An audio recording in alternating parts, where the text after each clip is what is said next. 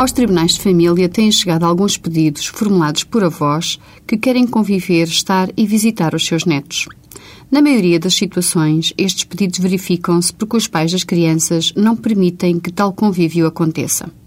No nosso ordenamento jurídico, as crianças têm direito às relações pessoais com os seus avós, determinando a lei que os pais não podem injustificadamente privar os filhos do convívio com os irmãos e ascendentes. Este direito tem subjacente a consciência da problemática das atuais relações de família, quer das originárias, quer das recompostas.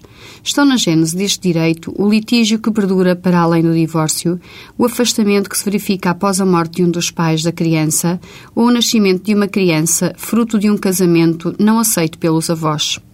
Este direito fundamenta-se nas relações de parentesco, na prevalência da família, na solidariedade social e familiar e pretende-se e tem como finalidade o desenvolvimento integral e harmonioso da personalidade da criança.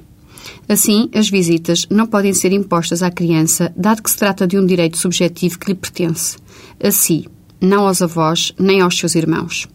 Este direito de convívio das crianças com os avós é geralmente reclamado judicialmente por estes, os quais pretendem conviver com o neto, mas que, por razões várias, o não conseguem fazer.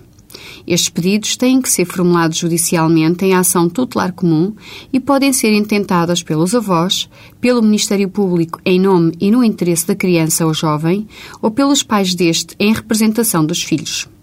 A maior parte das situações que chegam aos nossos tribunais terminam com a celebração de um acordo entre os pais e os avós.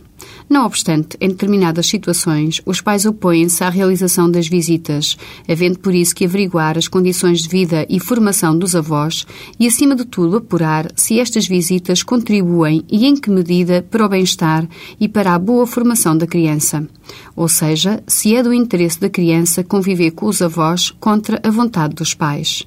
Sendo fixado e regulado o exercício deste direito, todos os envolvidos, em especial os pais que têm que suportar estes convívios, devem preparar a criança para o encontro inicial com os avós e para o desenrolar desta relação familiar e afetiva, de modo que a criança possa de facto usufruir da mesma e obter a maior felicidade possível. O amor nunca é demais.